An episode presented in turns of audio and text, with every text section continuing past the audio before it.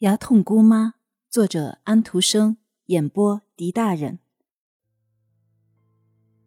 地板上坐着一个瘦长的人形，很像小孩子用石笔在石板上画出的那种东西。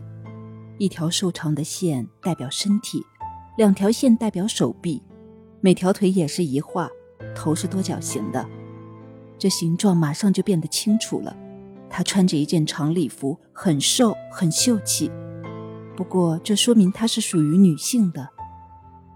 我听到一种嘘嘘声，这是她的呢，还是窗缝里发出的嗡嗡的牛虻声呢？不，这是她自己，牙痛太太发出来的。她这位可怕的魔王王后，愿上帝保佑，请她不要来拜访我们吧。这儿很好，她做出嗡嗡声说：“这儿是一块很好的地方，潮湿的地带。”长满了青苔的地带，蚊子长着有毒的针，在这嗡嗡的叫。现在我也有这样的针了，这种针要拿人的牙齿来磨快。牙齿在床上睡着的这个人嘴里发出白光，他们既不怕甜，也不怕酸，不怕热，也不怕冷，不怕硬果和梅子核，但是我却要摇撼他们，用阴风灌进他们的根里去，叫他们得着脚动病。这是骇人听闻的话，这真是一个可怕的客人。唉，你是一个诗人，我将用痛苦的节奏为你写出诗来。我将在你的身体里放进铁和钢，在你的神经里安上线。这好像是一根火热的锥子在向我的颧骨里钻进去，我疼得直打滚。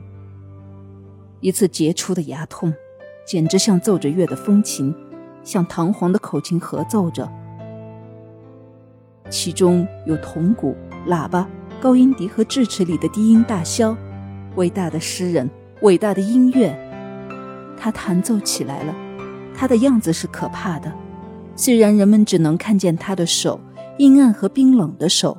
他长着瘦长的指头，而每个指头都是一件酷刑和凭据。拇指和食指有一个刀片和螺丝刀。中指上是一个尖锥子，无名指是一个钻子，小指上有蚊子的毒液。我教给你诗的韵律吧。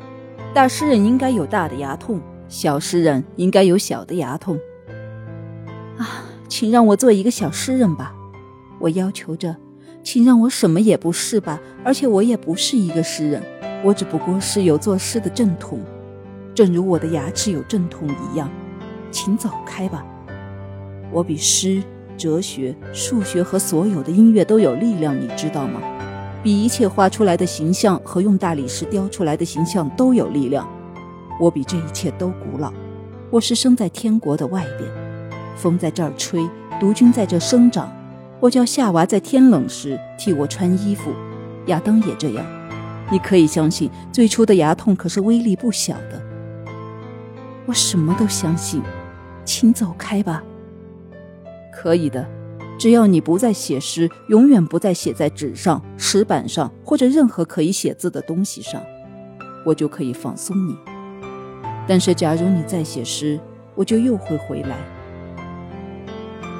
我发誓，请让我永远不要再看见和想起你吧。看是会看见我的，只不过我现在的样子更丰满、更亲热一些罢了。你将看见我是咪勒姑妈，而我一定说。可爱的孩子，作诗吧！你是一个伟大的诗人，也许是我们所有的诗人之中最伟大的诗人。不过，请相信我，假如你作诗，我将把你的诗配上音乐，同时在口琴上吹奏出来。你这个可爱的孩子，当你看见米勒姑妈的时候，请记住我。于是他就不见了。在我们分手的时候，我的颧骨上挨了一锥。好像是一个火热的锥子钻了一下似的。不过这一会儿过去了，我好像是飘在柔和的水上。我看见长着宽大的绿叶子在白睡莲的下面弯下去、沉下去、凋谢和消逝了。我和它们一起下沉，在安静和其中消逝了。死去吧，像雪一样的融化吧，水里发出歌声和响声。蒸发成为云块，像云块一样的飘走吧。伟大和显赫的名字飘扬着胜利的旗子，写在浮游翅上的不朽的专利证，都在水里映到我的眼前来。昏沉的睡眠，没有梦的睡眠，我既没有听到呼啸的风、砰砰的门响、邻居的铃声，也没有听见房客做重体操的声音，多么幸福啊！这时，一阵风吹来了。姑妈没有上锁的房门敞开了，姑妈跳起来，穿上衣服，扣上鞋子，跑过来找我。她说：“我睡得像上帝的天使，她不忍心把我喊醒。”我自动的醒，把眼睛睁开，我完全忘记了姑妈就在这屋子里。不过我马上就记起来了，我记起了牙痛的幽灵，梦境和现实混在一起。我们昨夜道别以后。你没写一点什么东西吗？姑妈问我。我倒是希望你写点呢。你是我的诗人，你永远是这样。我觉得他在暗暗的微笑。我不知道，这是爱我的那个好姑妈呢，还是那位在夜里得到了我的诺言的可怕的姑妈？亲爱的孩子，你写诗了没有？没有，没有。我大声的说道。你真的是迷了姑妈吗？还有什么别的姑妈呢？这真的是弥勒姑妈，她吻了我一下，坐进一辆马车回家去了。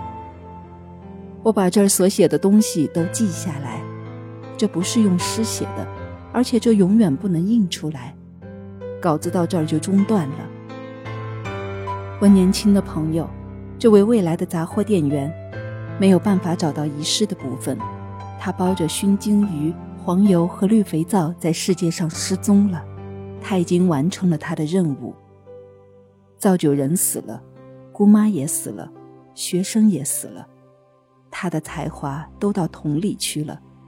这就是故事的结尾，关于牙痛姑妈的故事的结尾。